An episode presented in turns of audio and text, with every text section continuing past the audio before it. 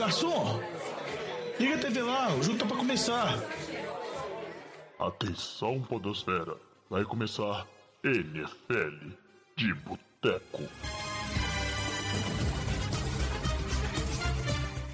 Bem-vindos a mais um NFL de Boteco, seu podcast preferido sobre futebol americano. Eu sou o Thiago de Melo e hoje temos aqui no nosso boteco o Diogão Coelhão. Fala, Diogão.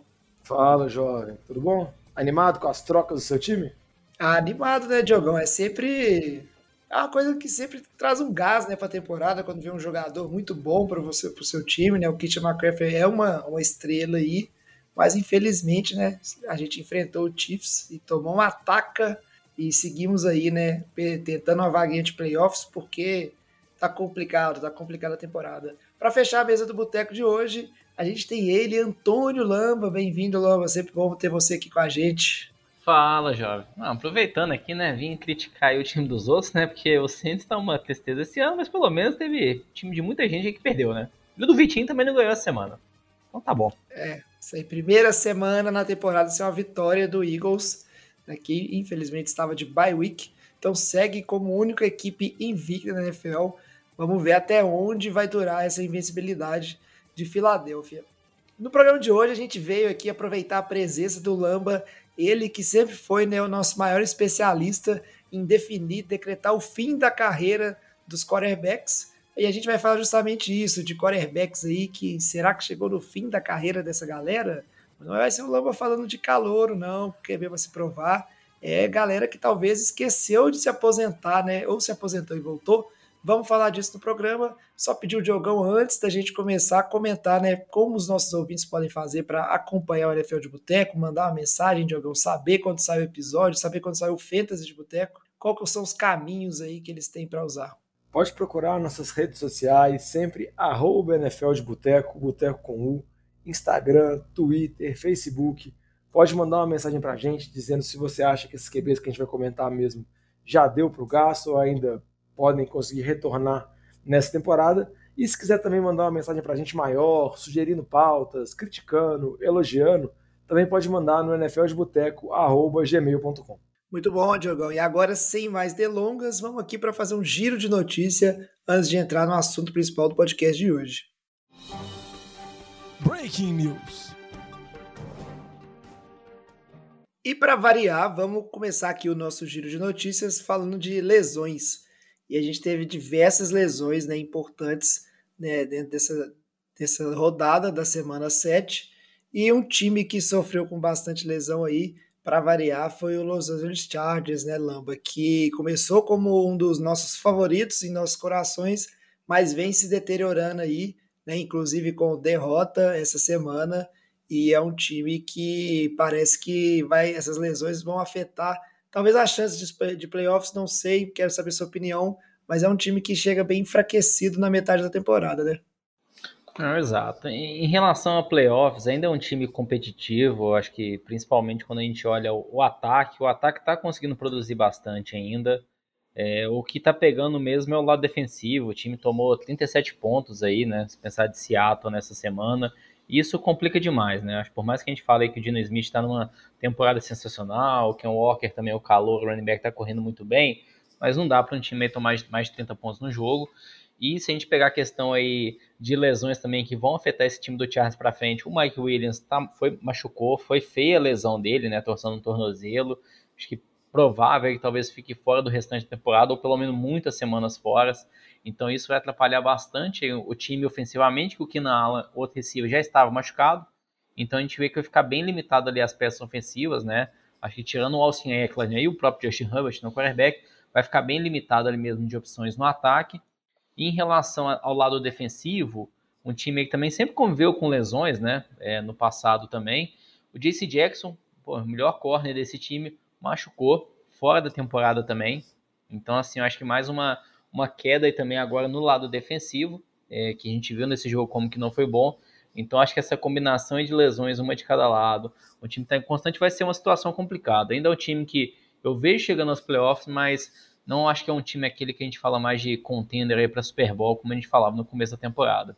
É, poderia até ter alguma expectativa, né? Porque o Chargers está indo para bye week, então muitas vezes quando o time está indo para semana de descanso, a gente pensa que o time pode conseguir recuperar alguns jogadores machucados, retomar algumas coisas, mas igual o Lomba comentou, né? Tem essas lesões agora, tem outras lesões anteriores que também já estavam custando caro para os times do Chargers e a conta está ficando curta. O, Mike Williams não sabe quanto tempo vai ficar fora, mas deve perder um tempo. O Lomba comentou do Keenan Allen. Ele chegou a retornar no último jogo, mas jogou um número de snaps reduzido e é um jogador muito veterano que vira e mexe tem problemas com lesões. E disse Jackson fora da temporada, além de outras lesões na linha ofensiva, né? Vamos ver como que esse time vai conseguir se recuperar da bye week mas eu acho que essa divisão, vamos dizer assim, que a gente pensou que poderia ser muito disputada, que poderia algum time querer abocanhar ela de Kansas City, eu acho que Kansas City está conseguindo abrir vantagem e vai consolidar. Além da lesão do Michael Williams, que é o wide receiver do Chargers, vale destacar outras duas lesões também de jogadores importantes que a gente teve nessa semana, que também são recebedores. Um é o DK Metcalf, no próprio jogo de Chargers contra Seattle, a gente vai comentar um pouco mais sobre isso e sobre como Seattle está conseguindo se recuperar e mostrar muito mais que muita gente imaginava, porque perdeu seu principal recebedor no início do jogo e mesmo assim conseguiu produzir. A gente não sabe ainda quanto tempo Metcalf vai ficar fora. E outra lesão também relevante que vale a pena comentar é o Amon-Ra St. Brown, teve problema de concussão. Pelo menos ele ficou afastado do jogo por conta de concussão, mas hoje já saiu uma notícia falando que ele não teve concussão, então não se sabe, a gente não sabe mais nada do protocolo com relação à NFL. Parece que foi alguma situação dele de que alguém, algum médico, algum observador, quando assim, destacou que ele estava tendo alguns sintomas de concussão descritos lá e por isso ele foi afastado do jogo.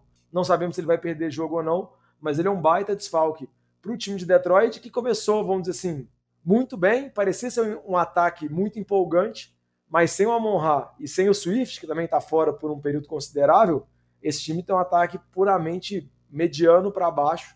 Então vamos acompanhar, porque Agora que a gente vai enveredando nesse meio de temporada mesmo, vão acontecer várias lesões, inclusive uma principal que eu acho que o jovem quer destacar ela. É, uma, da, uma das lesões importantes que aconteceu e movimentou bem a, a rodada foi né, a lesão do running back calouro dos Jets, o Bruce Hall. Todo mundo tinha muitas expectativas em relação a ele. Né? Quem acompanhou o podcast de fantasy aqui do NFL de Boteco viu que foi discutido essa hype, nesse, onde ele era pego ou não e ele teve uma, lesão que é aquela mais comum que a gente vê, né? ACL, rompido, fora da temporada, tem lesão também na OL, e isso acabou forçando o time dos Jets a se movimentar, porque o Jets é um time que tá 5-2, né, Lamba? E não tá aí para ficar nessa temporada só tancando e enrolando, procurando pique alto. Então já se movimentou o Jets aí para tentar cumprir essa ausência o jogo corrido dos Jets que tem sido uma das principais vias ofensivas do time, né, que tem vencido a duras penas, mas principalmente utilizando o bom jogo corrido que tinha. Exato. É, em relação ao Jets, não vem assim numa temporada, vamos dizer que a gente dá aquela confiança que vai ser um time que vai chegar longe nos playoffs, mas ele tá com parece que ele quer convencer, né, todo torcedor. Esse último jogo foi mais complicado contra o time do Bronx, que vinha muito mal. É, o time não jogou tão bem como foi em jogos anteriores, quando conseguiu ele ganhar do Packers, do Dolphins, Steelers. Então teve jogos melhores na temporada, não foi nem de perto um dos melhores jogos do Jets. É, em relação ao Bruce Hall, acho que é uma pena mesmo. Ele estava sendo aí já cotado como o calor ofensivo do ano, é, tendo aí quatro touchdowns nos últimos quatro jogos. Então vinha de uma temporada muito boa, fica fora do restante. É o Elijah Vera Tucker, um guarde, poxa, é uma peça importantíssima aí é, para o jogo corrido, né, principalmente, também fora. Sem dúvida, isso vai impactar o time do Jets. Eu acho que boa parte do mérito mesmo desse time do Jets é da coordenação. O Roberto Salah, ele vem fazendo um trabalho muito bom. Eu acho que assim, é um trabalho muito consistente. É, mas é aquilo, tem uma limitação de talento desse, dentro desse time. É um time que defensivamente, o Quinn Williams, a peça-chave, está jogando bem. Então acho que é um time que está é, ganhando jogos principalmente por conta da defesa, eu vejo, e não por conta do ataque. Apesar de ter alguns jogos que fez muito pontos também. Mas o primeiro começo da temporada foi o Joe Fleco. Depois está o Zach Wilson. E o time ainda está conseguindo ganhar. Então não acho que o time está ganhando nas últimas semanas é por causa do Zach Wilson. É o jogo corrido que está ventando muito bem, defensivamente que estava muito bem. Então vamos ver com a saída do Bruce Hall e essa troca que eles fizeram agora, né? Trazendo um novo running back, como que vai ser. É, o Jets a gente até brincou no programa da, da semana passada dos Baby Jets, né? Porque acaba que vários jogadores draftados nesse draft do último ano deram muito certo, né? Tem o Sauce Gardner, que vem jogando muito bem, tem o Bruce Hall, que o Alamo comentou, o Garrett Wilson já teve jogos excelentes, E outros jogadores também, que o Elijah Vera Tucker foi draft de temporada passada, o Quinn Williams também é draft recente, vários jogadores muito jovens que vinham desenvolvendo muito bem.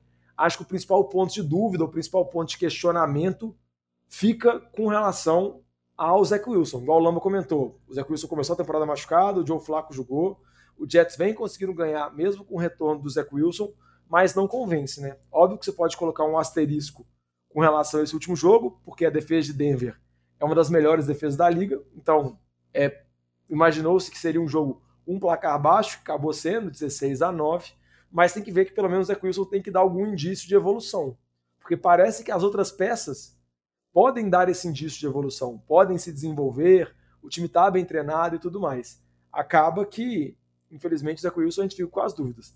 Vamos ver agora com a chegada do James Robinson, né, running back do Jaguars, foi trocado para lá.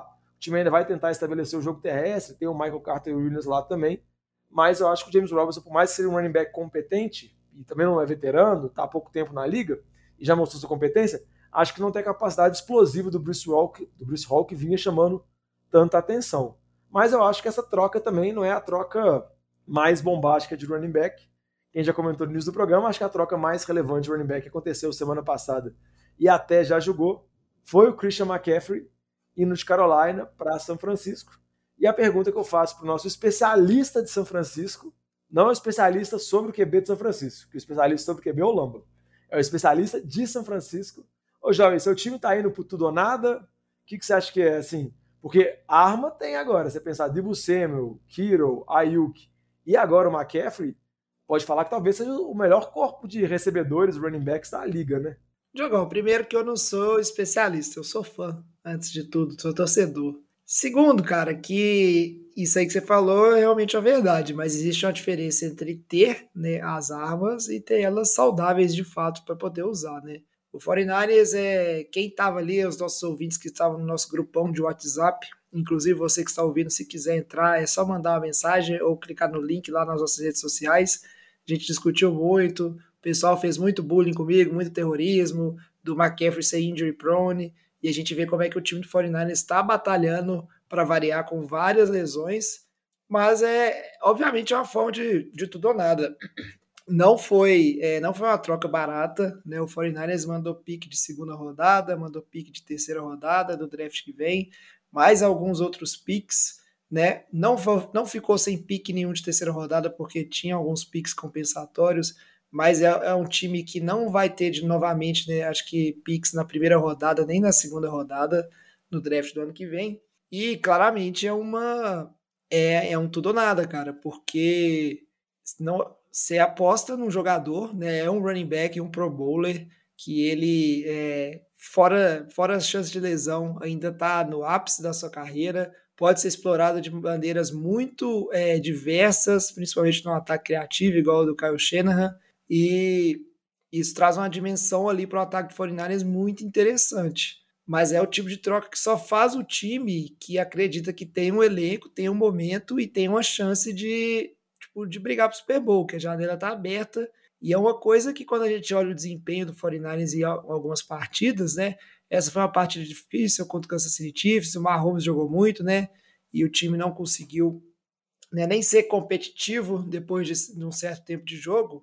Mas a semana anterior o 49ers perdeu pro Atlanta Falcons, né? Então, isso é uma coisa que um time que é contender real, ele não pode fazer. O que a gente vai ter que observar no 49ers é como é que esse time vai evoluindo para chegar ao final da temporada ali em dezembro, se ele vai chegar encorpado, né, e já com o McCaffrey integrado, com alguns jogadores reabilitados para fazer uma corrida nos playoffs. Eu não acho que fica fora dos playoffs, mas com certeza é um tudo ou nada aí. E vamos ver se vai se pagar aí nos próximos anos. O Lamba, que está aí, sabe muito bem como é que é essa coisa de ter a janela do Super Bowl aberta, igual o Saints teve nos últimos anos, e tentar de fazer, fazer de tudo possível para conseguir ganhar nessa época. Porque depois, quando a janela passa, aí faz igual o Cientes, fica tipo a ver navios e tentando reconstruir. É, tipo, é parte do jogo. E o 49ers tem essa noção hoje. A janela está aberta, vamos fazer tudo possível para tentar sair com um título enquanto essa janela está aberta para a gente. Sim, necessário cutucado no Saints, isso tudo bem, né? Vamos deixar passar. É, em relação à troca, só complementar aí, É, não é uma troca que o 49ers trocou por um jogador veterano que está pensando apenas nesse ano. O McCaffrey tem mais anos de contrato, então acho que o 49ers tem uma visão de longo prazo de, pô, a gente vai ter ali um McCaffrey para esse ano, no mínimo no ano seguinte, talvez aí daqui dois anos, né, no terceiro ano não seja possível, porque vai ter o salário dele alto, o salário de Bocimo alto, talvez não comporte ele no salary cap do time. Então, no mínimo eles têm esse pensamento aí de, de médio prazo. Lógico, ano que vem, qual que é a expectativa? Ah, vai ser o Trey Lance. Então, assim, eles estão montando um time aí com essa chegada do McCaffrey, pensando já também em 2023. É, sem dúvida, eles trouxeram essa peça, poxa, o pensamento inicial é playoff. É, eles acreditam que o Jimmy G pode levar isso para os playoffs, já levou isso duas vezes no passado, então por, por que não mais uma vez? Defensivamente, é um time muito bom. É, acho que as peças que vocês comentaram, né? Poxa, Debo Samuel, McCaffrey chegando agora, Ayuk, George Kittle, poxa, são talvez das melhores quatro peças ofensivas que a gente tem na liga, né? A linha, a linha ofensiva é muito boa também. Então, tirando a posição de quarterback, talvez o 49ers tenha hoje um dos melhores elencos da NFL. A questão é que a principal posição é o quarterback, e é bem abaixo da média de medir. Então, acho que isso que pode segurar um pouco aí uma chegada no Super Bowl, o time ganhar um Super Bowl, mas sem dúvida é um time que a gente vai falar. Essa pancada que foi essa semana para o time do Chiefs foi feia, acho que isso mostra mesmo que, poxa, apesar de todo o elenco do 49ers, é um time ainda abaixo de Chiefs, Bills, né? Não está nesse mesmo nível ainda desses outros grandes times. E só para complementar uma especulação por conta da troca, óbvio que a troca não foi feita por esse motivo, né? Mas reza a lenda que um dos motivos que deu um ânimo para São Francisco fazer a troca, porque o outro time que pleiteava o McCaffrey e estava negociando com Carolina era o Rams, que era claramente um rival de divisão. Então você faz a troca porque você obviamente quer se reforçar e acaba também indiretamente você acaba, vamos dizer assim, segurando um pouco seu rival. E também eu acho que é muito efeito também da campanha positiva que o Rams teve em temporadas anteriores, nem tanto por conta da rivalidade, mas mostrar que às vezes vale mais a pena você tentar endereçar jogadores já consagrados do que ficar apostando em draft, em desenvolvimento e tudo mais. Então, essa aposta deu certo com o Rams. O Rams montou o time dele de Super Bowl, que venceu e tem um time forte por conta disso. Eu acho que São Francisco agora está sendo mais agressivo e eu também não vejo a troca como completamente absurda. Assim. Eu acho que é uma oportunidade. O salário do McCaffrey é um salário alto para running back, mas não é tão absurdo quanto que Carolina pagou, porque muito Carolina pagou foi de signing bônus e isso não fica com o São Francisco. Então, se você olhar o salário dele agora, é um salário igual o Lama comentou. Ok, eles podem tentar manipular para conseguir manter ele. E sempre uma coisa que a gente comenta muito, né? Eles estão aproveitando o contrato de calor do Trey Lance. Esses primeiros quatro anos, cinco anos do Trey Lance, ele tem um contrato bem abaixo de outros QBs na liga. Então, você tem que tentar reforçar o máximo possível o seu elenco, porque se o Trey Lance der certo, né, que é a expectativa de qualquer torcedor de São Francisco, quando você renovar, vai ser renovado por uma bala. Então, você tem que tentar aproveitar essa janela, tentar fazer seu elenco mais forte possível, mas como o Lamba comentou, né, vem de duas derrotas, tomou um atropelo de Kansas City muito também por conta da defesa, né? Tem que ver se a defesa consegue ficar mais saudável, recuperar os jogadores de lesão, porque o time precisa ter uma defesa de alto nível para conseguir competir bem nos playoffs. É isso aí, Diogão. E, e só para comentar uma coisa em cima desse comparativo que você fez com o Rams, né, que é um time que estava disputando também o jogador, é a gente já comentou isso no passado, né, desse modus operandi que o, o Rams tem, tem utilizado, né, de ignorar picks de draft e tentar negociar já jogadores é, é, provados pela liga, né? E que já mostraram alguma coisa, a gente sempre ficou na expectativa se outros times tentariam seguir esse mesmo caminho e pode ser o Fortnite sinalizando que, que talvez deve tentar ser mais agressivo em relação às trocas aí, né? E no uso de picks de draft. Então é coisa que a gente vai ir acompanhando ao longo da temporada, não só nessa, mas nas temporadas seguintes também. Se mais times embarcam nessa ideia aí. Agora chega de notícia, vamos para o nosso bloco principal e falar um pouquinho aí, né? Na verdade, não falar, né? Dar a oportunidade do Lamba encerrar a, cabeça, a cabeça aí de né? carreira de alguns quarterbacks consagrados. Ô Fábio Júnior, traz aqui uma porçãozinha de batata frita e uma cerveja gelada para nós. Então bora lá. Né, a gente falou, a gente sempre fala nesse programa, às vezes de quarterback, a gente fala se o quarterback tem futuro ou não tem futuro, mas o que a gente tem visto nessa temporada são quarterbacks provados, quarterbacks que já têm o seu lugarzinho garantido ali no Hall da Fama, mas estão tendo um desempenho muito aquém. Os seus times estão tendo um desempenho né, bem aquém do esperado e eles são parte do problema? Eu acredito que sim, e é isso que a gente vai debater aqui hoje. Né, e com atenção especial, vamos começar aqui né, falando de Tom Brady e Aaron Rodgers, dois times que novamente perderam nessa semana, né, dois times que estão bem, é, bem ruins né, em desempenho, dentro do que era esperado, e a gente pode começar falando do Tom Brady, né, por que não? O maior QB aí de todos os tempos, mais vitorioso, inclusive né, com, com a, aproveitar para lembrar da fala do Vitinho, que falou na semana passada que a rodada estava meio imprevisível, mas a única coisa que era impossível de acontecer era Tampa perder para o Panthers. E a gente não só viu Tampa perder para o Panthers, viu Tampa ser massacrado pelo Carolina Panthers, né, Lamba? Em relação a isso, foi, foi feio. É, poxa, ninguém esperava que o time do Panthers, né, com uma vitória, conseguiria ganhar do time de, de Tampa.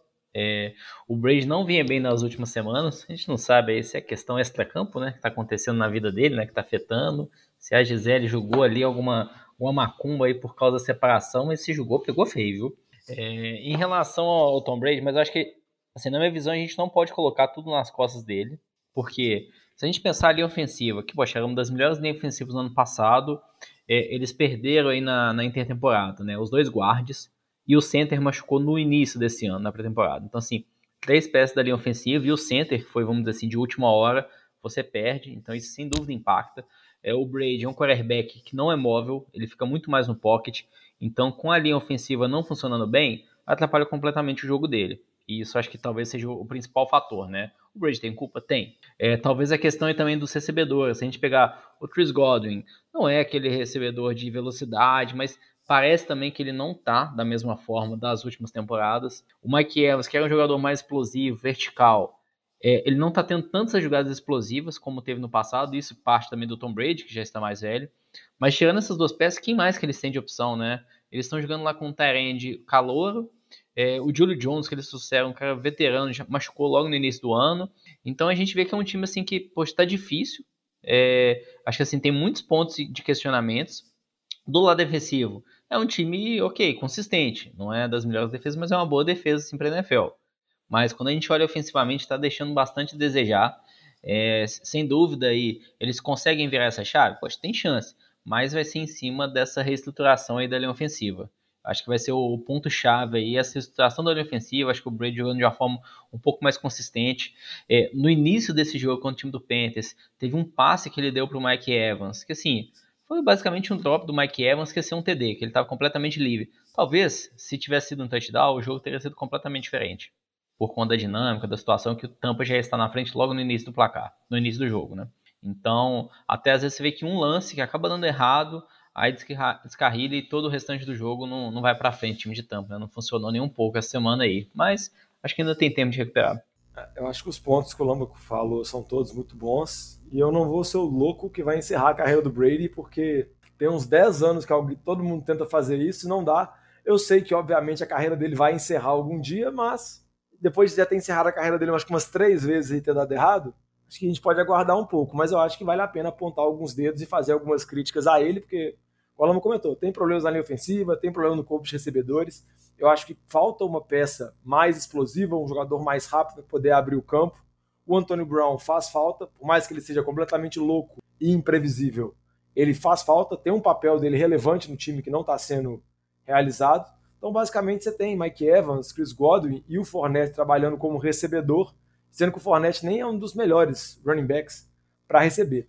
Mas acho que outro aspecto muito importante que vale a pena comentar sobre esse time de Tampa, que eu acho que explica muito essa campanha ruim, é a defesa contra o ataque terrestre. Tampa sempre teve sob o comando do, do Todd Bowles, ou como coordenador defensivo e agora como head coach, no caso, como coordenador defensivo, sempre teve uma das melhores defesas contra ataque terrestre da liga. O time sempre foi forte por isso. Era muito difícil correr em cima de Tampa. Tinha problemas na secundária? Tinha, mas tinha uma das melhores defesas nesse tipo de jogada. Nessa temporada, isso não vem funcionando bem. Nesse jogo contra a Carolina, a Carolina correu para quase 200 jardas, sem o McCaffrey. Então, você vê que o time não consegue mais fazer isso e, obviamente, a defesa tendo problemas, o ataque não conseguindo desempenhar como deseja, com todos os desfalques, todas as mudanças de OL, cai muito a produção e o Brady não está conseguindo manter esse ritmo. Então vamos ver o que vai acontecer. igual eu comentei. Não vou ser eu que vou querer acabar com a carreira dele agora, mas acho que vale a pena acompanhar, porque esse desempenho ruim de Tampa vem desde essa temporada. Se pensar, a melhor atuação foi contra Dallas, na semana 1, que o ataque nem fez muita coisa, mas foi um jogo péssimo de Dallas. E depois Tampa foi aos trancos e barrancos até agora. Não, só na, na linha do que o Diogão falou, né? Estatística, o time não consegue correr com a bola. É, se a gente pegar aí, pegando o histórico do time esse ano, né? De jardas por carregada, é, é um pior time aí desde 2000, dos anos 2000. Então, para você ver, assim, que o quanto que o time não corre bem, o Fornette não está sendo eficiente, o Rashad White, o calor, está ganhando um pouquinho mais de espaço, mas também assim não está nada excepcional, é muito por conta da linha ofensiva. É, se a gente pegar aí, tinha uma estatística de é, aquela terceira para um, quarta para um, né? Que é aquela jarda curta, você precisa só de uma jarda para converter para a primeira descida. No ano que Tampa ganhou o Super Bowl em 2020, ele foi o melhor da liga, né? Ele converteu 15 de 16 dessas situações. Ano passado caiu para cerca de 80%. Esse ano está menos de 50%. Então, assim, menos de 50% das vezes, Tampa está conseguindo converter uma descida que falta uma jarda, né? Terceira para um ou quarta para um. Então, essa questão, acho que do, do jogo corrido que não está entrando, não está bem. E acho assim, o que eu comentei também que não acho que o Brady é o principal culpado, ele lançou muita interceptação, interceptação esse ano. Então, assim, você vê que ele acho que não está forçando a bola mais do que deve, é, o braço não está mais com força como tinha no passado, mas a principal culpa não é dele, é do restante do time. Talvez tenha culpa ali da coordenação, talvez as chamadas de jogadas não tão boas. Poxa, o time era um com o Bruce Arians, agora é outro sem ele também, né? Então, sem dúvida, isso influencia bastante aí. Ah, eu acho que vocês estão muito bonzinhos, velho. Eu digo aqui, ó, me arrependo de ter falado que esse ano era ano sim, Tom Brady acabou a carreira. E não vou falar nem, porque ele tá velho, nem porque o time tá perdendo, mas você vê claramente, acabou o gás. O cara tá arrependido. Se ele não vai admitir, mas o Tom Brady está arrependido de ter desistido de se aposentar. Isso gerou problema na casa dele com a Gisele. O time tá uma água de salsicha, não ganha nada. E é isso, cara. Acontece. Tem hora que o cara perdeu a, a oportunidade ali de, de, aposentar e agora ele tá lá, né? Pô, vou ter que terminar essa temporada porque falei que ia jogar, mas querer tá aqui mesmo, eu não quero. Agora, um outro cara. Não, só, só pra comentar que a gente vai ver quinta-feira, Thursday Night, Baltimore Nossa. e Tampa, Tom Brady metendo aí quatro touchdowns em cima da defesa de Baltimore, que é uma defesa muito vai, boa. Depois dessa declaração do jovem. Mas eu quero ver, quero ver o Tom Brady fazer o possível para me provar errado. Eu tô falando isso aqui justamente para quando ele escutar o podcast, ele se sentir provocado, motivado, e aí ele ir lá e ver se faz alguma coisa nessa temporada, porque tá ruim demais. Um outro QB que a gente não esperaria, né? Um desempenho tão ruim dele e do time dele, os meninos vão falar mais assim, o tanto que ele tem parcela de culpa, é o Aaron Rodgers no Green Bay Packers. E aí o Aaron Rodgers. Oi? O cara é o atual que... duas vezes MVP. É, o atual duas vezes MVP e Diogão, agora sem novela, sem nada. O cara tá, tipo assim, o cara cheio de dinheiro, né? Essa temporada, inclusive, nem ficou reclamando, né, dos picks de draft do time, porque é, recebeu, né, o, o, o dinheirinho dele ali e não tá, tipo assim, esse time de Green Bay não arruma nada, nada, e vem de uma das sequências de vitórias mais acachapantes, da, de vitórias não, de derrotas mais acachapantes da franquia, porque perdeu na sequência para Giants, para Jets, e agora perdeu para o Washington Commanders, e, e foi meu, meu pique no Survival, peguei Green Bay, porque eu achei que eles não seriam capazes de perder três na sequência e perder para Commanders, e perdeu, que está acontecendo com o Green Bay. A culpa é do Aaron Rodgers e a gente acha que essa rodada, essa temporada ele não aposenta, mas o Aaron Rodgers finalmente chegou no declínio no final da carreira e a gente só vai ver esses últimos anos é, deprimentes dele, igual está sendo essa temporada. O que, que vocês acham? Jovem, então eu vou dar uma opinião aqui que você vai ficar, acho que, decepcionado de novo, vou falar que a gente está. Porque eu acho que o Aaron Rodgers, antes dessa temporada que, que a gente comentou que ele foi duas vezes MVP, ele teve uma temporada também muito ruim com os Packers, que se mostrava que ele estava muito desconfortável no pocket, ele tentava sempre se livrar da bola e tudo mais. E essa temporada de Green Bay nada dá certo, igual você comentou, o time vem de uma sequência complicada de derrotas, né? Perdeu para Giants, Jets e perdeu para o time de Washington. Por pouco o time também não perdeu para os Patriots no jogo com o Mac Jones machucou e o Zepp entrou no meio do jogo e ninguém sabia o que estava rolando. Por pouco os Packers não perdeu. E eu acho que os Packers têm vários problemas. O time está com dificuldade de estabelecer o ataque terrestre. O time claramente está sentindo falta do Davanta Adams, por mais que a gente pode falar que sempre o QB é a principal arma ofensiva do time.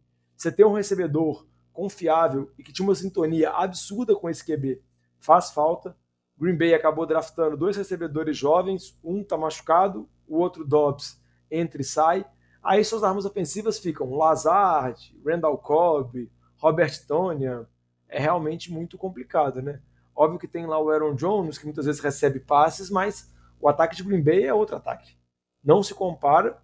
E Green Bay, que nas últimas temporadas tinha uma certa tranquilidade na divisão, já viu o Minnesota abrir uma boa vantagem aqui. E eu acho que a gente pode falar que Green Bay está em crise. E não sei se vai conseguir sair dessa crise para essa temporada. Talvez na próxima temporada, eles reforçando ainda mais esse ataque, trazendo novas peças ofensivas, acho que pode ser ainda um final de carreira decente do Rodgers. Porque vale a pena também comentar que, além do problema que ele tem com os recebedores e o desempenho ruim do Rodgers, eles também têm lesão na linha ofensiva, né? O Batiari praticamente não jogou essa temporada. Teve o outro lá, esqueci o nome dele, o right tackle, que também teve uma lesão séria, está voltando agora e também não conseguiu repetir o desempenho dele. Então, problema na linha ofensiva. Recebedores bem questionáveis, acho que quase nenhum QB aguenta, né? E o Rodgers também está jogando muito mal. Mas acho que ainda pode dar caldo e o contrato dele, que foi estendido, né? A bagatela, é ainda por mais um ano, então acho que a gente vai ver o Rodgers por mais um tempo. Eu fico impressionado com esse papo, para que depois lá atrás, eu lembro de vocês falando, Jogão, aquele papinho de que ah, o quarterback que faz o receiver e não sei o que, e agora fica, fica nessa aí, ah, os receivers estão ruins, não tem como fazer, não é culpa dele. E, e, e a situação de Green Bay é complicada, viu? Porque Tampa ainda tem tudo para ganhar a divisão, é uma divisão muito fraca e problemática, mas o Green Bay está arriscando ficar fora dos playoffs tranquilamente, na minha opinião, tá ficando para trás, né? E, e, é engraçado que tá ficando para trás em relação a Giants, em relação a Cowboys, né? A gente já tá vendo aí um cenário que da NFC Leste vão ir dois wildcards, provavelmente. Então tá, tá acabando as vagas aí para os times que não vão ser vencedores da própria divisão. E a gente vê que o Vikings está disparando na frente, certo? Para seguir a nossa lista aqui, né, de, de quarterbacks, né, que a gente pode estar tá vendo aí o fim né, da, das suas carreiras em breve. Um QB que não se aproxima desses dois, mas é icônico, teve uma carreira muito longeva, é o Matt Ryan, que todo mundo achou que ele ainda teria mais alguns bons anos na NFL, mas infelizmente ele foi parar num time que atualmente é o maior cemitério de quarterbacks né, da NFL. Quem vai jogar no Indianapolis Colts, a carreira acaba e com o Mac Jones não seria diferente, né, Lama? Mac Jones não, com Mac, Matt Jones? Ryan. Matt é, Ryan. É, já, já, o já tá no hype dos Patriots bancando o Mac Jones e trocando ele com o Colts na temporada que vem. Já tô ah. doido pra falar disso aí. E pior que saiu um monte de meme disso, né? Então não dá pra, não dá pra é, criticar. Eu, eu, o Colts vai ter que ter um QB, que eles vão trocar pro ano que vem, né, Lamba? Exato, e vão acabar a carreira dele conforme o Jorge indicou. Não, em, em relação ao, ao, time do Colts, é, poxa, o Matt Ryan mas eu acho que é o que você comentou, Jogo. O Philip Rivers, quando chegou lá, já estava em final de carreira, estava mais em final de carreira ainda. O Matt Ryan, a gente já sabia que ele estava em final de carreira, né? ele não vinha tão bem no time do Falcons esse ano, esses últimos anos. É, mas em relação ao, ao, ataque do Falcons, do, do Colts esse ano também, acho que assim, tem uma culpa do Matt Ryan, ele está muito mal. É, tem a culpa da, da linha ofensiva. Acho que assim, a linha ofensiva não está jogando bem. Acho que quando a gente falou aquela, aquele caso do Brady também em Tampa, é um pouco parecido. Vem muito mal, eles não têm um left tackle. Então isso atrapalha o time. E quando a gente olha também os recebedores, eles têm lá o Michael Pittman, que é muito bom, mas não, eles não têm nenhum recebedor de velocidade. Eu acho que isso falta para dar um ser um pouco mais dinâmico o seu ataque. É, então, assim, é um time aí que na temporada passada teve o Jonathan Taylor correndo muito bem com a bola, que já machucou esse ano, mas a linha ofensiva não estando bem, dificulta um pouco também o Jonathan Taylor correr com a bola. É, o Matt Ryan tá forçando mais do que deve, tá fazendo muito turnover. Então, assim, é, acho que a diferença, né? Acho que até quando a gente colocou ali, poxa, o Brady. O Brady ele não tá forçando tanta bola, ele tem uma interceptação esse ano. O Matt Ryan lançou duas nesse jogo. Ele tem mais interceptação do que touchdowns. Então, você vê como que ele não tá jogando bem. É, e com isso gerou essa situação ele que ele foi para o banco. É, o time colocou lá o, o Sam Ellinger. É, mas assim, vamos comentar, né? O Sam Ellinger não é assim nenhum um jogador que a gente se espera muito. É, ele foi um pique só de sexta rodada. É, a gente não tem tanta expectativa em relação a ele. Ele não jogou basicamente pelo time do Colts, tirando para temporada. Então, assim, a gente vai ver ele em campo mesmo agora, mas acho que não vai ser aquela situação, ah, ele vai chegar e vai resolver, não. Acho que chegou numa situação que estava muito insustentável mesmo. O time do Colts, talvez, poxa, coloca um quarterback ali mais jovem, que talvez vai correr um pouco, fazer jogadas mais dinâmicas, que as defesas não sabem como marcar ele. O foco, sem dúvida alguma, vai ser o de um tanto ele, vai ser o jogo corrido, e vamos ver se a gente consegue ganhar alguns jogos. Então, vejo essa sendo estratégia aí do time do Colts e, e testar também o Sam Ellinger, né? Foi um pico aí no ano passado, mas acho que assim, vamos ver como semana que vem a gente comenta dele, mas não pode ter tanta expectativa não, viu? É, e só para complementar em relação à parte de turnovers, né? Você falou aí, ele teve nove interceptações, mas o, o, Matt Ryan teve, além de nove interceptações, 11 fumbles na temporada. Tipo assim, é uma quantidade absurda, ainda mais para um QB veterano, que em teoria deveria saber né, melhor como proteger a bola e evitar de machucar seu time.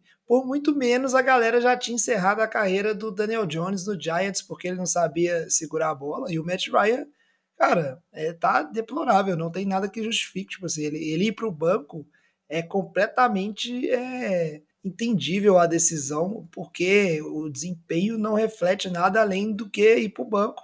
E provavelmente é, só não vai embora, só não vai para a rua, não vai para o waiver, porque o time empenhou né, para ter o Matt Ryan dentro da equipe.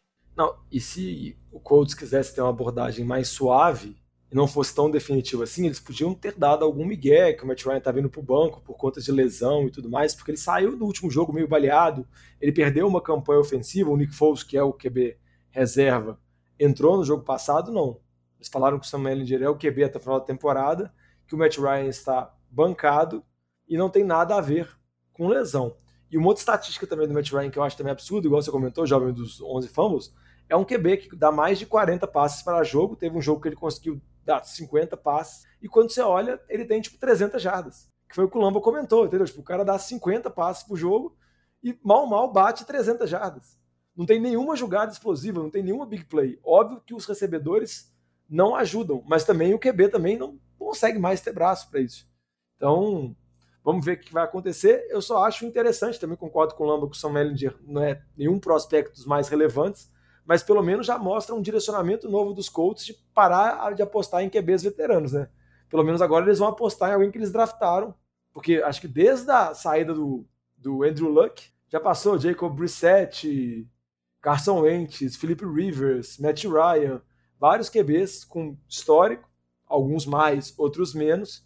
Vamos ver agora se, se o Colts na temporada que vem vai tentar draftar algum QB, ou se vai continuar com o Sam Ellinger, ou se vai fazer o mesmo de sempre, de tentar buscar algum QB veterano em final de contrato para ver se consegue tirar alguma coisa a mais. Acho que tem, tem cara que eles vão trazer tipo um Tom Brady ou talvez ali um Kirk Cousins, né? Kirk Cousins. Acho que vai ser um dos dois, né? O cara vai escolher quem que vai aposentar lá. um que eu já comentei, que eu já falei com o jovem, é o Garópolo. Pode ir, pode ir lá. É, verdade, tá na hora de aposentar, né? Vai dar é. a sopa e Uai, vai que. É, então na cara que vai aposentar, né? Então, verdade, isso aí pode ser mesmo. Entendeu? Então, tipo assim, é. não duvido dessa possibilidade, mas o Kansas também é uma possibilidade que eu acho muito relevante. Se o Vikings tiver um final de temporada decepcionante, for passar por alguma reconstrução, alguma coisa, vão lá, fazem uma troca por um pique de quarta rodada e vai lá de novo. É isso aí. Para fechar a parte dos veteranos, a gente tem que falar de um QB porque já comentamos várias vezes, né?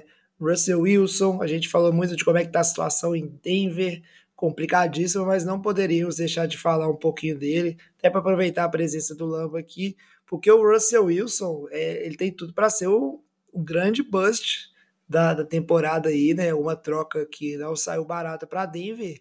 E agora é, ele nem jogou, né? Tá machucado, se não me engano é hamstring, mas eu nunca vi hamstring impedir quarterback de de participar de um jogo. Né? Não que o Russell Wilson tenha precisado de correr, que ele está móvel, ele está parecendo que ele está com, com reumatismo e gota. O cara não consegue se movimentar bem, está desanimado, o vestiário não gosta dele. E aí, não estamos aqui para dizer que a carreira dele vai terminar nessa temporada, mas a pergunta fica no ar: será que o Russell Wilson já passou do seu auge e aí chegou a época do declínio? Dependia demais da mobilidade dele e agora que ele não está dando conta, não vai ter jogo. E o Pete Carroll identificou isso antes da hora. O que, que a gente pode esperar do Russell Wilson aí? Em, em, relação ao Russell Wilson, o que a gente pode falar é que até agora Denver fez uma péssima troca, mas eu acho que não a, a questão da troca, né? Quando eles trocaram, o Russell Wilson tinha mais dois anos de contrato. E antes dele entrar dentro de campo, eles já renovaram ele. Então até vai ficar uma situação muito difícil deles conseguirem, vamos dizer assim, se desfazer do Russell Wilson para as próximas temporadas. Então eles acabaram criando um vínculo ali de longo prazo que não precisava ter essa renovação. Acho que isso foi totalmente precoce. Acho que, de verdade, tinha muita hype. É, quando teve essa troca, todo mundo concordou, todo mundo achou que ia ser mudança para o time de Denver.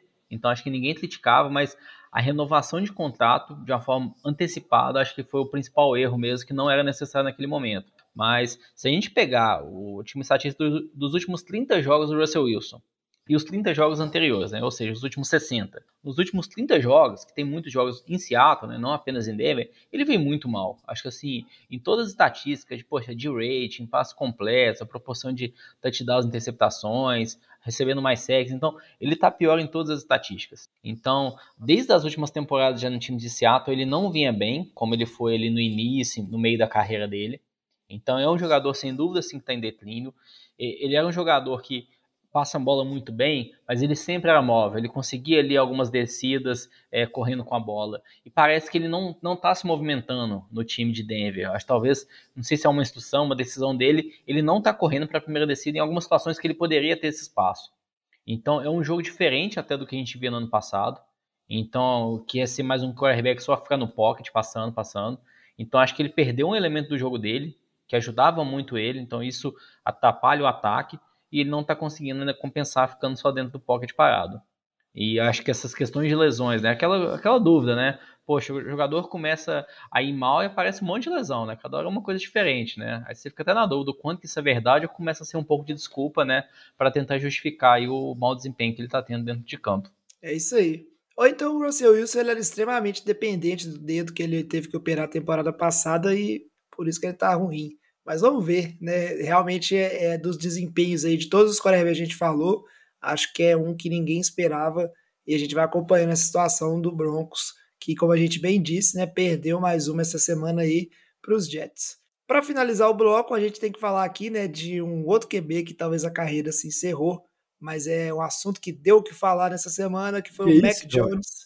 Uai, uai, ô, ô, ô Diogão, pensa aqui comigo. Mac Jones né, draftado na primeira rodada pelos Patriots. Ele foi para o banco para dar lugar para um QB de sétima rodada. Isso aí, isso aí, coisa boa não é, né, Diogão? Não, coisa boa não é, mas eu acho que torcedor dos Patriots acho que tem que ter alguma uma, uma calma aqui, gente, porque tá tendo uma euforia com o Zap, assim. Eu sei que o nome dele é legal, é o Zap do truco, o Zap Zap, o que quer que seja, mas a galera tem que ter um pouco de calma e tem que tentar ver o histórico e ver o panorama geral, gente. O Mac Jones foi um QB draftado no ano passado, um QB draftado na primeira rodada, foi, acho que, sem dúvida nenhuma, o melhor QB calor na temporada passada.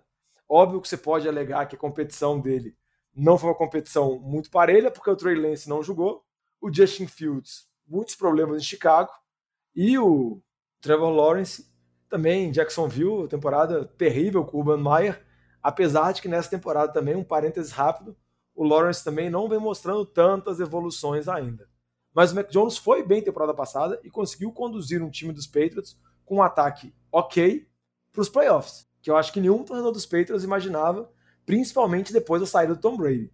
E agora, nessa temporada, o Mac Jones sai por conta de lesão, o Zap entra, vai bem em alguns jogos assim, só que acho que criou-se uma euforia muito grande. Não sei as condições do Mac Jones no jogo de ontem. Talvez ele não tivesse 100%. Saiu uma especulação antes do jogo, uma notícia, um report, não lembro agora se era do Schefter ou de qual insider da NFL que era, sobre a possibilidade dos Patriots utilizar os dois QBs no jogo por conta da situação do Mac Jones. E realmente o Mac Jones jogou muito mal contra Chicago. As primeiras campanhas de New England foram péssimas. Foram terríveis, a ponto do Bill Belichick resolver fazer a troca. E as primeiras campanhas do Zap foram algo primoroso, né? Inclusive, teve um passe lá que o passe dele claramente ficou curto, o recebedor consegue fazer a recepção e mesmo assim consegue fazer o TD, sendo que o passe dele foi ruim, porque se o passe dele tivesse sido melhor, era ser um TD muito mais fácil. Mas depois, com o decorrer do jogo, a gente viu que o Zap e o ataque dos Patriots apresentou dificuldades. Porque não é um grande ataque. Não é um ataque que tem armas ofensivas excelentes. Então eu acho que tem que ter muita calma. A gente conhece muito aqui, porque sempre o reserva é mais legal. Essa narrativa é mais fácil. Isso a gente vê no futebol com goleiro reserva e vê muito na NFL com QB reserva. O O QB reserva, ele sempre é mais legal, ele é sempre mais divertido e tudo mais. Mas eu acho que o torcedor dos Patriots tem que ter um pouquinho de calma, porque eu acho que eles esqueceram que eles não vão ter Tom Brady a vida toda, não. Já passou. Eu sei que muitos deles acompanham a NFL em todo esse período que o Brady tá lá, mas eles têm que entender que não é fácil assim, não. Então eu acho que não é o momento deles fazerem essa troca, de fazer essa mudança, não. Eu acho que é a hype do Zap que para mim não faz sentido. Concordo com o Diogão falou mesmo, de é, é muita hype, né? Você vê no jogo, né? Do tipo, poxa, ele começou, fez umas campanhas boas, as duas primeiras campanhas deles, Patriots faz dois touchdowns, vira o jogo, aí termina o jogo, né? Ele tem lá um fumble, manda duas interceptações, pronto, volta à realidade, né? Então, tipo assim, você criou uma super hype quando ele entrou, mas olha o, o resultado do, do jogo. O time perdeu, cara, ele perdeu feio, é, o time de Chicago dominou completamente esse jogo. Tirando as duas campanhas aí, o Zep não jogou nada bem. E o que o Diogão falou, né? Teve passo que foi curto, cara. Foi a situação que o receiver conseguiu consertar e pegar a bola. Então, assim, ele não demonstrou o Zap, tipo assim, poxa, esse quarterback é de franquia, ele é totalmente diferenciado. É, o Diogão disse da, da questão aí dos, é, dos reportes mesmo, acho que esse era todo indicativo. Foi entrevista do Bibelacek depois do jogo também, que eles estavam planejando para os dois quarterbacks jogarem. Sem dúvida, né? é, o Mac Jones começou, começou mal, lançou uma interceptação, aí na hora ele resolveu fazer a troca, né? O Zap entrou dois touchdowns nas duas primeiras campanhas, ele ficou o restante do jogo. Mas acho que tem uma característica dos dois quarterbacks, que é uma característica aí que é, que é o principal ponto falho dos dois, que é o braço. Os dois têm braço curto. O Mac Jones, a interceptação dele, o passo foi muito fraco, isso não é de hoje, a gente sabe aí desde o ano passado que o Mac Jones não, do ponto de vista atlético, não é aquele quarterback que a gente compara com outros da liga o braço dele não é forte. O Zap também, assim, não tem um braço forte, precisão. Então, assim, o que eu vejo é uma situação que o time do Patriots não tem nenhum quarterback hoje confiável. É, se eles colocarem o Zap de titular no próximo jogo, eu acho que é a repercussão muito ruim, porque é o que o Jogão falou. Poxa, o Mac Jones era calor ano passado, que surpreendeu a todos, levou o time para os playoffs, quando o time ninguém esperava nada do time do Patriots. E agora esse ano, convivendo com lesões, você vai pegar e vai bancar ele, cara. Eu acho muito precoce. É, se for essa situação aí, pô, o Belichick ele é o melhor head coach da NFL, se não for da história. Então ele vai tomar a melhor decisão para o time. Mas dependendo da decisão que seja tomada aí, pode impactar completamente o time do Patriots aí esse ano e nos próximos anos. E talvez você tenta forçar o Zap, que não vai ser a resposta também, você já vai ter queimado o Mac Jones. Aí a gente já vai estar tá falando aí do Patriots, talvez no próximo draft tá pegando um outro quarterback. É, e só para fechar, tem o ponto do. Teve várias mudanças, né, no ataque de do Patriots, principalmente no sentido de playbook e chamada de jogadas, né? Então, o Mac Jones ele tá no segundo ano, mas ele tá no segundo ano onde muita coisa é novidade, né? E talvez por isso ele não não tenha venha tendo um ano tão bom. Beleza, vamos fechar esse bloco e agora vamos para falar. É, isso aí. É, é outro, pro... outro problema, isso é outro problema. Vamos fe... só, só comentar, porque assim, é gente que não quis colocar aqui um outro quarterback, Kyler Murray, que o Kyler Murray também, ó. Hum Assim, polêmico. É, não tá jogando muita coisa, o time não tá bem, né? A gente não colocou ele aqui, ó, por pouco, porque ele é mais jovem, tem mais espaço ainda. Não que o Mac Jones seja velho, mas, mas o Kyler Murray quase que entrava nessa discussão aqui também, porque totalmente questionável mesmo esse ano aí o time do Cardinals dele, do Keith Kingsbury, do ataque como um todo, né? Então, assim, já teve discussão ali entre o Murray e o Kingsbury em um dos últimos jogos. Então tá uma situação aí também para a gente ficar de olho, porque estão começando a levar, levantar muitos questionamentos mesmo em relação ao Murray como quarterback mesmo de franquia do time. É, porque realmente, é, você, torcedorzinho de Arizona, a gente tá de olho no seu time, viu? Porque isso que o Lama falou é a verdade. É um ano ruim, uma temporada ruim, não é um problema. Mas essa temporada ela tá muito aquém e qualquer ruptura do time com o Kingsbury, etc., vai colocando o Kyler Murray numa situação bem complicada, mas isso é assunto para outros programas. Agora a gente segue aqui para NFL de Boteco da rodada. NFL de Boteco Game of the Week. E essa semana a gente resolveu separar aqui dois jogos por um motivo bem especial. A gente trouxe aqui New York Giants contra Jacksonville Jaguars, o, Jag o Giants que venceu de 23 a 17 e Seattle Seahawks, que a gente comentou um pouquinho né, na questão das lesões lá. Seahawks que venceu de 37 a 23 em cima do Los Angeles Chargers, né? O Giants, que no programa passado a gente é, comentou né, que está surpreendendo todo mundo e é um time real, né? Mais uma vitória para essa equipe. Apertado, independente do adversário, mas é um time que vai lá e ganha. E Seattle Seahawks, que hoje é o líder da NFC Oeste, né, com essa vitória. Um time que muitos julgavam que seria o pior da divisão e vem surpreendendo duas equipes que, inclusive, vão se enfrentar na próxima rodada. E aí o Lamba trouxe uma estatística bem interessante que vão ser as únicas duas equipes que estão com score positivo e vão se enfrentar na rodada 8, né? Para ver o tanto que a NFL está num, né, num equilibrada, que a gente comentou na temporada passada, e nivelada por baixo. Então vamos ter duelo aí, né? De times que estão vitoriosos, New York Giants e Seattle Seahawks, e duas das equipes que a gente julgava serem as piores né, no início da temporada. Quem diria? Não, surpresa total. É, falar acho que mais do time do Giants, que, poxa, tá aí num, numa situação aí de ter perdido apenas um jogo, mas para mim o time do Giants é uma enganação ainda. É, pô, a gente quando faz o Power Ranking, coloca o Giants lá em cima, porque, pô, considerando aí o que eles estão 6-1, não tem como a gente colocar lá embaixo, mas para mim o Daniel Jones não tá convencendo. É, então acho que quando você olha o seu quarterback, né, o time tá 6-1 e o quarterback não está convencendo, não dá pra gente confiar no time do Giants aí de playoff, chegar no Super Bowl, não é um time disso. Se a gente pegar todos os sete jogos do time da temporada, a gente coloca um ponto de dúvida em todas as vitórias. É, a derrota que eles tiveram foi para o time de Dallas com Cooper Rush, quarterback reserva. Então até o time poderia, quem sabe, estar tá 7-0 e não 6-1. Mas se a gente pegar, os jogos foram ganhados por assim, menos de uma posse de bola, todos os jogos. Então, assim, nenhum Giants ganhou de lavada, ganhou fácil, controlou o jogo. A vitória de todos, a mais surpreendente, sem dúvida, foi com o time de Baltimore na semana passada. É, nesse jogo contra o Jaguars agora, foi um jogo equilibrado, o time conseguiu uma virada no final e na última jogada o receiver do Jaguars recebeu a bola e foi tatilhado na linha de uma ou duas jardas. Então quase ali, na linha de uma jarda, jogou um ponto. Então assim, quase que o Giants perde. Então acho que o time está ganhando os jogos no limite. É, o, o head coach Brian Dable, sem dúvida, é o candidato a técnico do ano, porque o que ele está conseguindo de trazer de vitória para esse time que ninguém esperava. Mas não é um time que a gente fala que é competitivo, é um time que vai chegar longe. Eu aposto fácil que ele vai perder a divisão para o time de Dallas. É, Giants vai começar a perder uns jogos, porque, assim, se o Daniel Jones estivesse jogando bem, eu acho que seria uma situação diferente, né? Ninguém fala assim, Giants, Daniel Jones. Todo mundo fala Giants e Saquon Barkley, Saquon Barkley. Que tá meio baleado. Ele tá com uns problemas ali no ombro, né? Tá jogando baleado, mas tá firme dentro de campo. Mas como a gente não fala nem um pouco do Daniel Jones, para mim isso uma hora o time começa a perder aí e acaba o encanto. Eu quero ver você comentar o contrato que o Daniel Jones vai ganhar no final da temporada. Renovação aí. Até ó. agora ele não tá ganhando contrato nenhum com esse desempenho. É, lembrando que o Giants optou por não oferecer o quinto ano, né? Foi uma escolha no início da temporada, então ele vai ser free agent. Com relação ao Giants, o que me chama muita atenção é que todo jogo é basicamente a mesma narrativa. Assim. O time consegue uma virada no último quarto, placares apertados, igual o Lamba falou. E é engraçado também porque você pegar na mídia americana assim, você vê toda semana Giants, pior time 4-1 da história.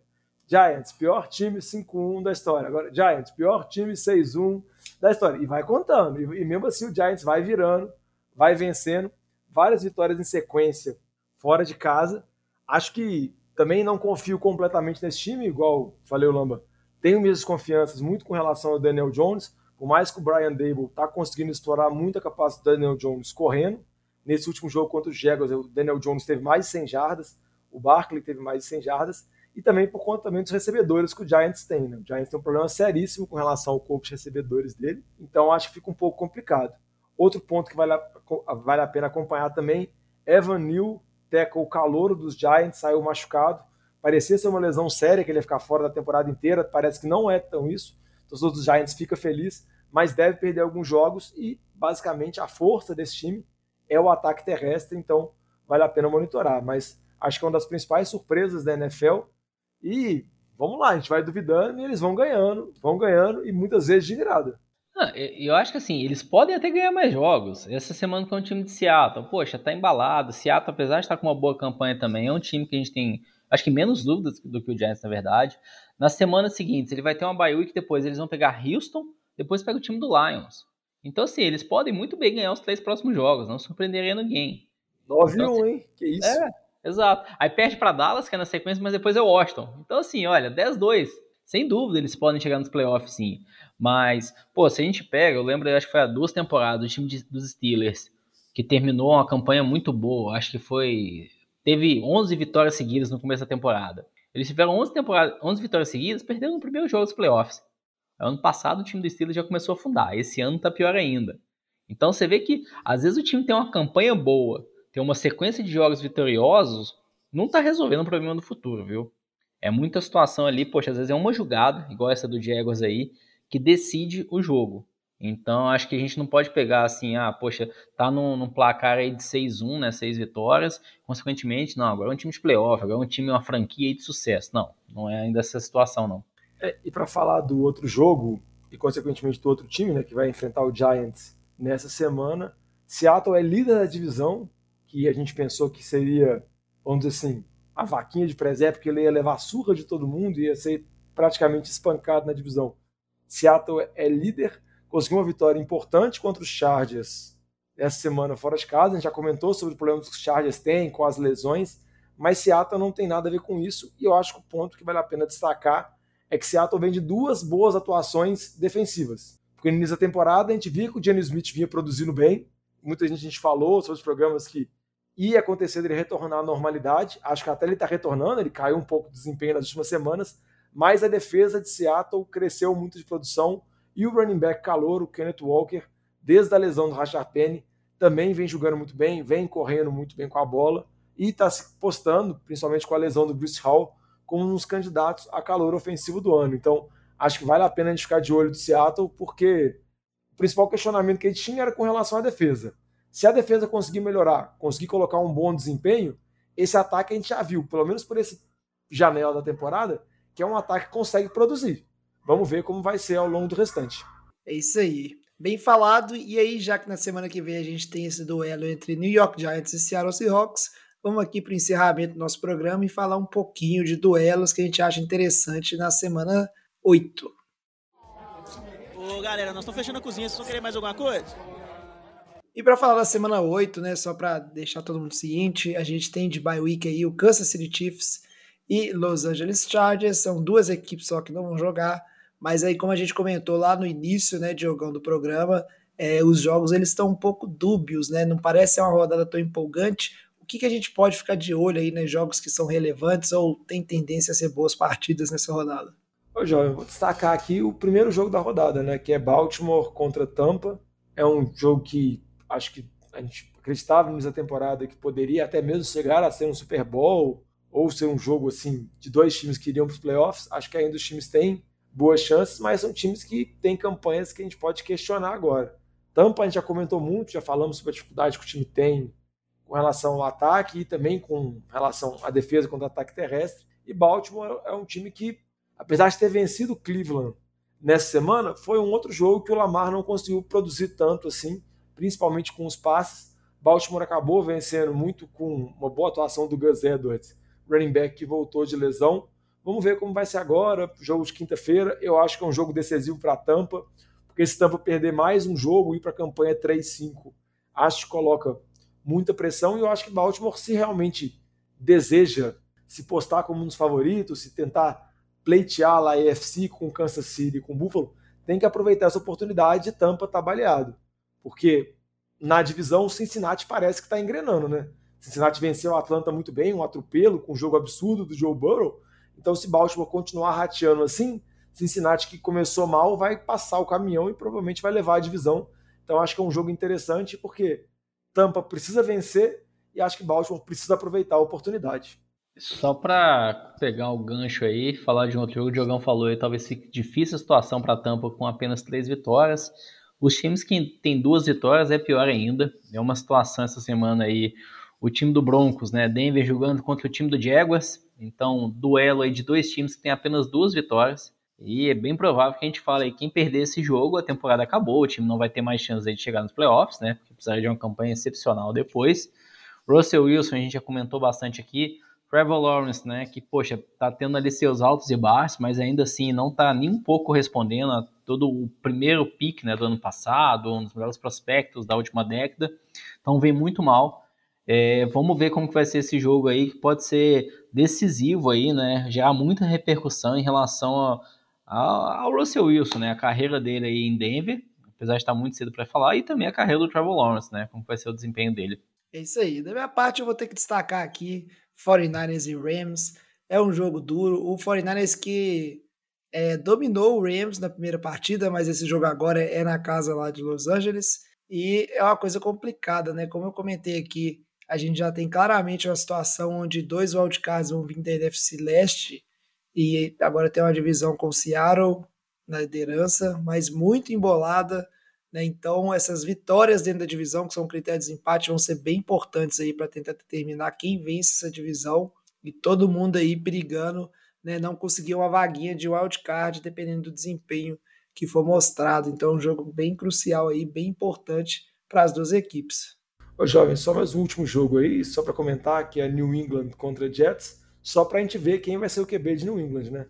Se a euforia do Zap Zap vai acontecer ou se o Mac Jones vai ser o QB. Óbvio que a gente precisa ver os reportes, as notícias ao longo da semana, para ver a condição de saúde mesmo do Mac Jones, se ele vai ser poupado por conta de lesão ou por alguma questão técnica mesmo. Acho que é um jogo interessante e também ver esse Baby Jets, né? Um time muito jovem e que a defesa vem jogando muito bem e pode causar dificuldades para o time dos Patriots. É isso aí, Diogão. E aí, para fechar o programa rapidinho aqui, o Survivor nessa semana, o Luiz, né, ele está fora do, do Survivor, ele que escolheu o Buccaneers, e eu fui de Packers, como a gente comentou, o Packers perdeu para o Washington, então perdi uma vida.